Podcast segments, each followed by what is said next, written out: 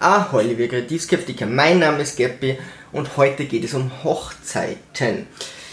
Hochzeiten sind sicherlich für viele Menschen auf dieser Welt der wichtigste Tag im Leben eines Paares, zumindest bevor sie Kinder werfen oder abgesehen von diesen Tagen. Und es ist vollkommen okay, es ist vollkommen in Ordnung, diesen Tag zu feiern, Leute einzuladen. Und diesen Tag so zu gestalten, dass man sehr lange daran denken kann und sich dann auch mit Fotos nostalgisch erinnert. Von den Kosten her ist dennoch anzumerken, dass die in, oft in keinem Verhältnis stehen. Ich kenne in Amerika Angebote für den Fotograf für einen Tag um 10.000 Euro und auch die Preise von einigen Brautkleidern, was viele einfach irgendwie so nicht begreifen, ist, dass auch der Hochzeitstag tatsächlich nur 24 Stunden hat und auch diese 24 Stunden in der gleichen Geschwindigkeit zumindest relativ gesehen vergehen. Es ist okay, dafür Geld auszugeben, dennoch würde ich es in Frage stellen, ob äh, jeder Euro und jeder Dollar tatsächlich so viel mehr Glück generiert, wie diese Wirtschaft teilweise aus dieser Notsituation, mehr culpa, oder aus dieser eben äh, gesellschaftlichen Drucksituation äh, rauszuziehen versucht. Es gibt Beispiele überall in der Kultur, in Mexiko weiß ich das zufällig, dass Töchter mit, wenn sie ihr 16. Lebensjahr erreichen, eine Riesenfeier brauchen. Der Vater muss dazu die ganze, das ganze Dorf einladen und äh, verköstigen. Wenn nicht, ist die Tochter gedemütigt. Das würde ja das Herz brechen, weil es in der Kultur äh, so scharf verankert ist und den Ruf zerstören. Und es ist tatsächlich so, dass dort Familien an dieser Feier draufgehen. Also finanziell wirklich danach sich nicht mehr erholen, weil diese Feier einfach so teuer ist. Du musst jeden einladen. Bei einigen Hochzeitsfeiern geht das in diese Richtung, es ist wahrscheinlich nicht ganz so schlimm, allerdings sind die Kosten so hoch, dass man sich schon zwei, drei Fragen stellen sollte. Autofahren in den nächsten zehn Jahren oder heiraten.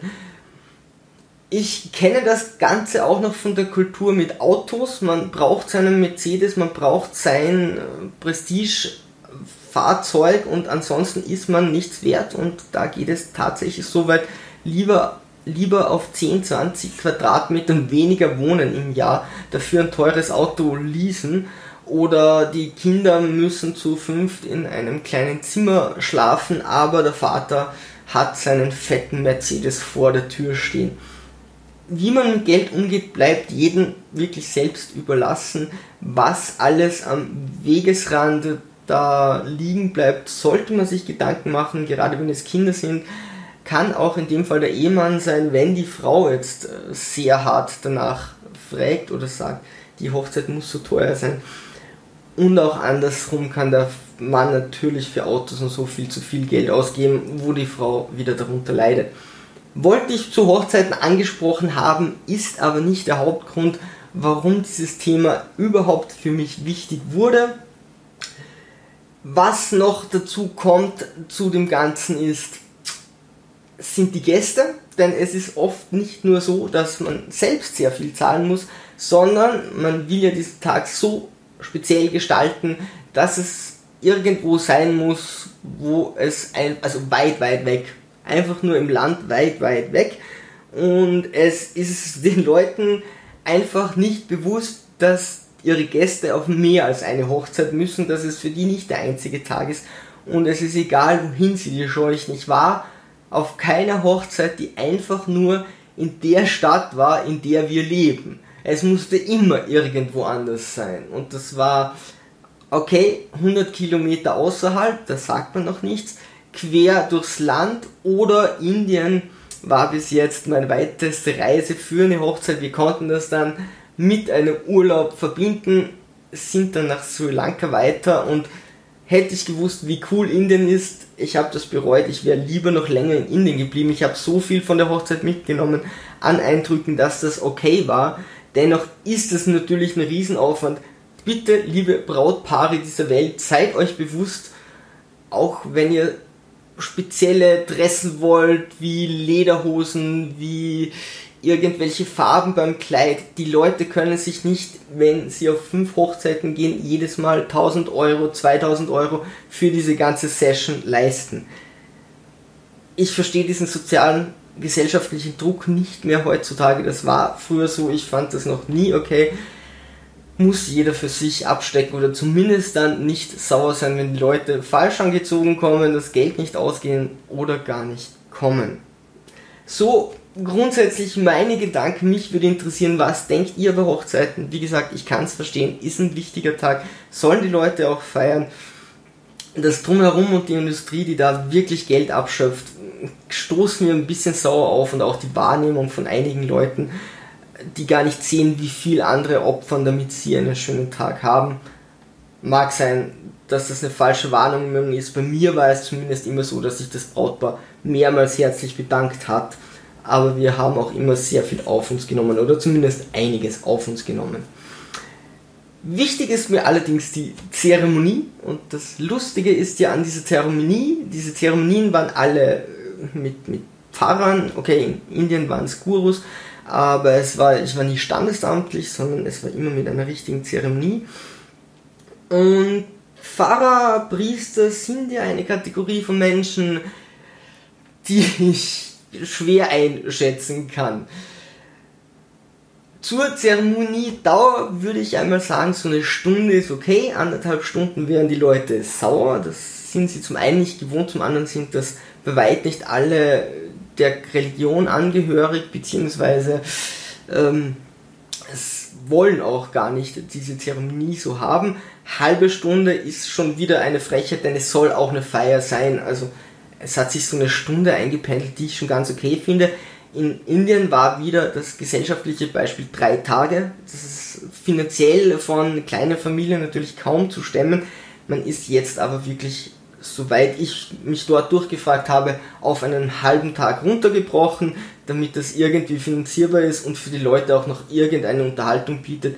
Denn nach zweieinhalb Tagen Hochzeit zum fünften Mal im Jahr ist wohl der Spaß nicht mehr der stete Quell der Freude, den man sich davon erwartet.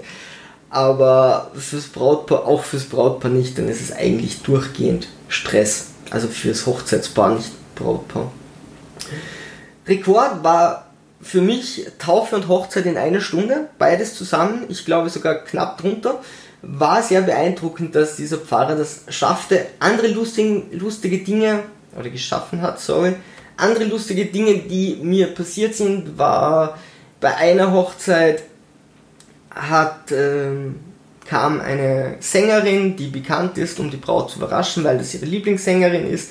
Das hat den Pfarrer total aus, der war irgendwie von Südamerika, war aber bis zu diesem Zeitpunkt irgendwie versiert. Das hat ihn jedoch vollkommen aus der Bahn gebracht und diese Priester müssen dir ja selbst auferlegt, schätze ich mal, müssen dir ja irgendeinen Rat fürs Leben geben. Das war jetzt nicht so sein Ding. Mit der Sprache ging das schon, aber frei zu reden war da nicht so seins. Also hat er eine Bibelgeschichte hergenommen, um zu zeigen, wie wichtig diese Ehe ist. Und in der Mitte der Geschichte hat er sich irgendwie vertan und hat bei einer ganz anderen Bibelgeschichte geendet beziehungsweise zum Schluss nochmal den Sprung geschafft, auf etwas ganz anderes zu kommen. Die Leute wussten nicht genau, was passiert war, wahrscheinlich nicht so bibelfest, aber sie saßen alle verwirrt in den Bänken und blickten den Pfarrer fragend an. Okay, gut, kann, kann passieren, aber dass er innerhalb einer Stunde so aus diesem Konzept ist und gar nicht mehr zurückfindet, hat mich dann schon überrascht irgendwie hätte es wahrscheinlich hinbiegen können, aber es, es hat bis zum Ende nicht funktioniert. Er hat es einfach eiskalt durchgezogen.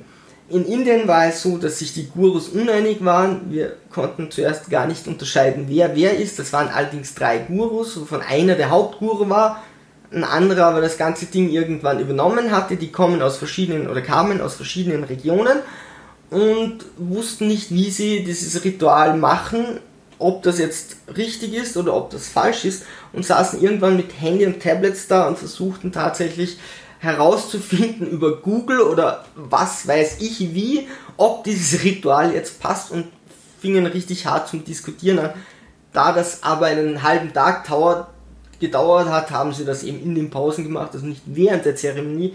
Aber äh, sie waren sich sehr uneinig, ob das jetzt alles so passt, wie sie das machen und haben diskutiert, damit jeder irgendwie noch seine Region vertritt und äh, seine Vorfahren ehrt oder wie auch immer. Und ich muss mich korrigieren, einmal war ich doch standesamtlich, allerdings war das auch eine, eine Feier im Freien unter einem Baum, alles wunderschön. Einziges Problem, die Standesamtbeamtin, die das anscheinend schon sehr oft gemacht hat, hat einfach nur einen Text vorgelesen, wäre jetzt nicht so schlimm, einen Text vorgelesen über die Ehe, über das Paar.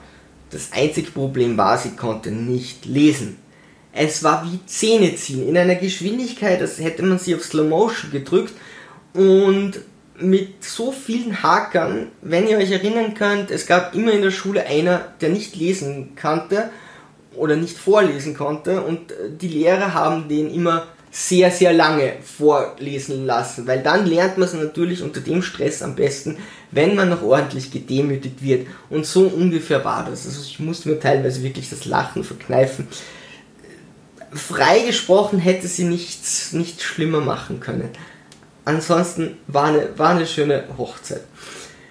So, bis ich jetzt noch zum, bevor ich zum Hauptpunkt komme. Alkohol, was mir aufgefallen ist, Alkohol und Essen sind in deutschsprachigen Ländern wirklich ein fixer Bestandteil einer Hochzeit. Also ich weiß nicht, was man da machen muss, um Gästen zu erklären, dass es keinen Alkohol gibt oder Essen, kein Essen würde ja überhaupt nicht funktionieren, aber meistens ist es so, Kirche, aus der Kirche raus und dort warten schon die Leute mit Alkohol. Bei meiner letzten Hochzeit sind wir vorher noch auf ein Bier gegangen, während wir vor der Kirche warten mussten, bis alle da sind. Okay, das war am Land, da ist es vielleicht ein bisschen anders. Dennoch ist, sind das zwei sehr starke Punkte. Das Lustigste an dem Ganzen, gerade bei katholischen Hochzeiten, finde ich jedoch, dass die Pfarrer dir dann Tipps fürs Leben geben und für mich sind das Menschen, die nie so richtig am Leben teilgenommen haben. Okay, ist gemein, will ich auch gar nicht allen Pfarrern vorwerfen, auf gar keinen Fall.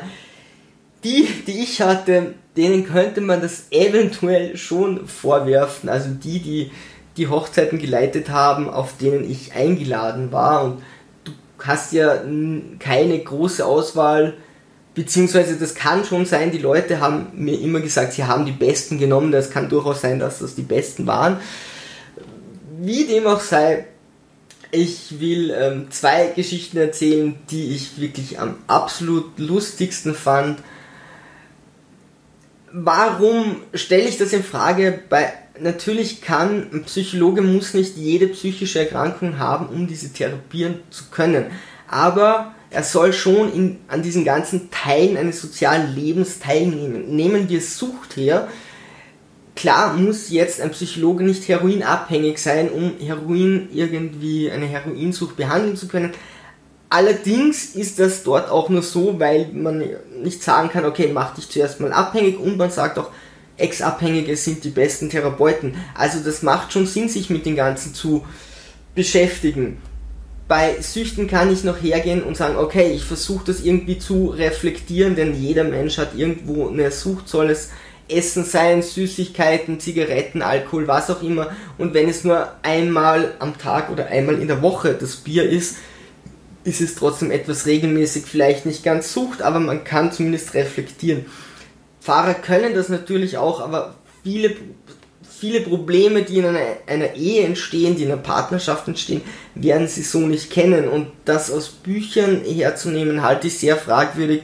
Das ist immer so, wie wenn Leute sagen, sie müssen Computerspiele nicht gespielt haben, aber sie können sehr wohl darüber sprechen, nee, weil Spielen ist ein essentieller Teil. Das wäre so, als hättest du keine Ahnung von Musik, und lest nur die Noten und sagst, okay, jetzt weiß ich, wie sich das Stück anhört. Das kann vielleicht jemand, der sehr versiert ist, ein neues Stück zu lesen, aber sicherlich niemand, der nicht viel mit Musik zu tun hat, der nicht spielt und wahrscheinlich auch kein Pfarrer, der eben dieses soziale Leben oder dieses Leben zu zweit gar nicht kennt. Der erste Pfarrer war Poor Choice of Words, würde ich sagen. Und zwar, ich muss das jetzt versuchen zu übersetzen, denn das war auf Tirolerisch. Er stand da und meinte, das Brautpaar soll sich gegenseitig eben ein bisschen Zeit für sich gönnen. Und er meinte, liebe Braut, wenn dein Bräutigam ein bisschen Computer spielen will, dann lass ihm die Zeit für sich, das ist wichtig. Und lieber Bräutigam, wenn, wenn deine Frau hin und wieder doof ist und herumzieht, dann lass sie. Sie braucht die Zeit für sich. Ich habe wirklich geschluckt und war knapp davor aufzustehen und zu fragen, ob er das tatsächlich gesagt hat. Hätte er sich nicht irgendetwas Besseres einfallen lassen können, wo die Frau ihre Zeit für sich braucht, anstatt wenn sie dumm herumtut, wenn sie zickt, wenn sie unangenehm, wenn sie eben ist wie eine Frau und ihre Tage hat. Herr im Himmel, in welchem Jahrhundert lebt dieser Typ? Wie kann ich so etwas vor versammelter Mannschaft vor seiner Familie und vor ihrer Familie tatsächlich sagen. Ich konnte es nicht glauben. Ich habe die Leute danach gefragt und wie sie das wahrgenommen haben und die allgemeine Aussage war, ach, das haben wir gar nicht so genau gehört. Da war alles so leise. Es war, das ist wahrscheinlich dieser Schutzmechanismus im Gehirn, dass man diese Dinge einfach nicht hören will oder nicht wahrhaben will. Poor choice of words und Dafür bezahlst du einen richtig hohen Geldbetrag, dass dir ein Pfarrer als Braut sagt, so, ja, wenn du herumspinnst, dann soll dir dein Mann diese Zeit geben. Der zweite Pfarrer hat wohl angefangen als Makler. Was er wollte, er wollte die Beständigkeit einer Familie zeigen. Die geht über mehrere Generationen. Auch ein Beispiel von Poor Choice of Words. Na, oder blödes Beispiel, geht über Generationen und viele Generationen wohnen in einem Haus zusammen. Das ist nur möglich, wenn dieses Haus aus Steinen wie früher gebaut wird. Er hatte kein Vertrauen in äh, Stahlbeton. Das bricht wahrscheinlich früher zusammen. Und es müssen mindestens drei bis vier Generationen unter einem Dach leben.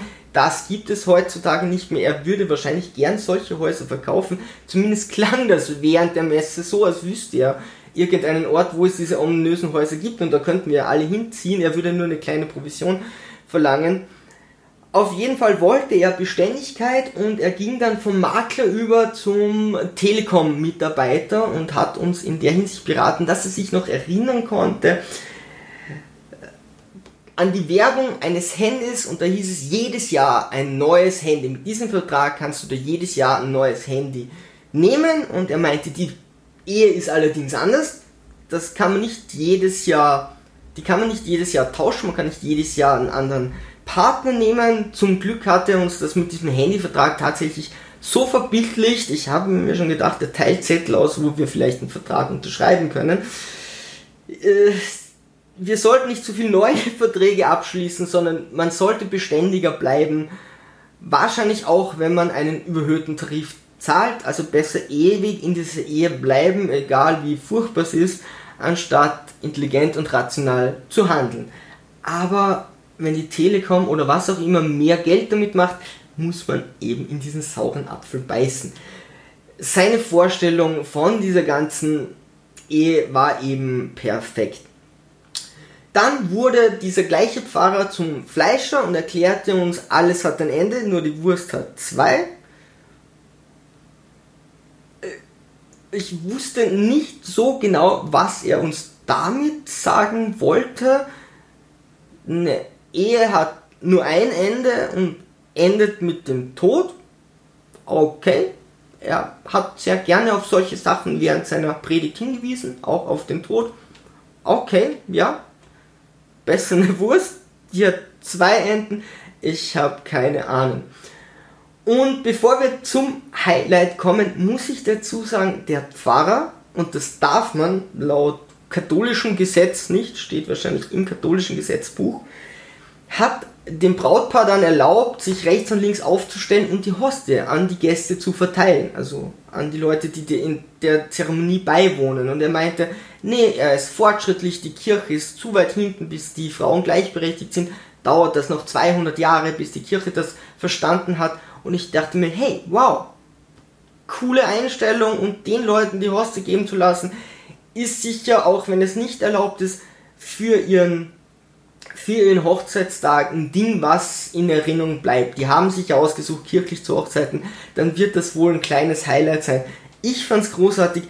Dennoch wählt er Geschichten, die sehr fragwürdig waren und das Ganze fand seinen Abschluss und ich weiß auch nicht, was er mit damit sagen wollte, aber als Pfarrer pure choice of words. Und zwar meint er, als er noch ein Kind war in Polen, er war von Polen, ja, Tschechien, Polen, nicht Polen oder Tschechien, mehr Kultur, war das so, dass eben diese ganze Familie in diesem Haus über mehrere Generationen gelebt hat und er wollte immer seine Mutter heiraten. Er fand, seine Mutter war eben diese, diese Vorzeigefrau und er wollte immer, wenn er einmal groß ist, seine Mutter heiraten und mit ihr Kinder bekommen.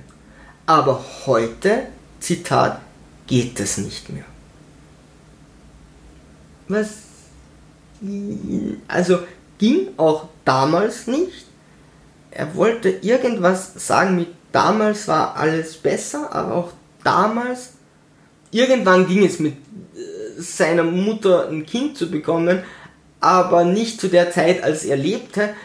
Und es gibt einen verdammt guten Grund, warum das nicht okay ist. Ich habe tatsächlich keine Ahnung, wie er sich das überlegt hat. Ich wollte ihn nachher noch fragen, bin aber irgendwie nicht mehr dazu gekommen und deshalb, wenn mich Leute auf eine Hochzeit einladen, denke ich immer an zwei Sachen. Was wird es mich kosten an Geld und was wird es mich kosten an Gehirnzellen, dem nächsten Pfarrer zuhören zu müssen?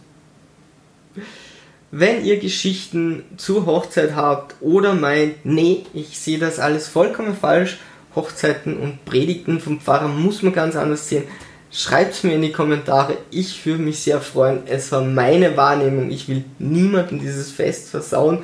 Sucht euch gute Pfarrer aus, klärt am Anfang vielleicht ab, was die sagen dürfen und nicht. Das ist euer gutes Recht. Gewisse Sachen dürfen auch Pfarrer nicht sagen. Ich freue mich auf eure Reaktionen und mir bleibt nur noch zu sagen, so dann Sturmtrotzer, Segel immer straff halten und auf zum Horizont.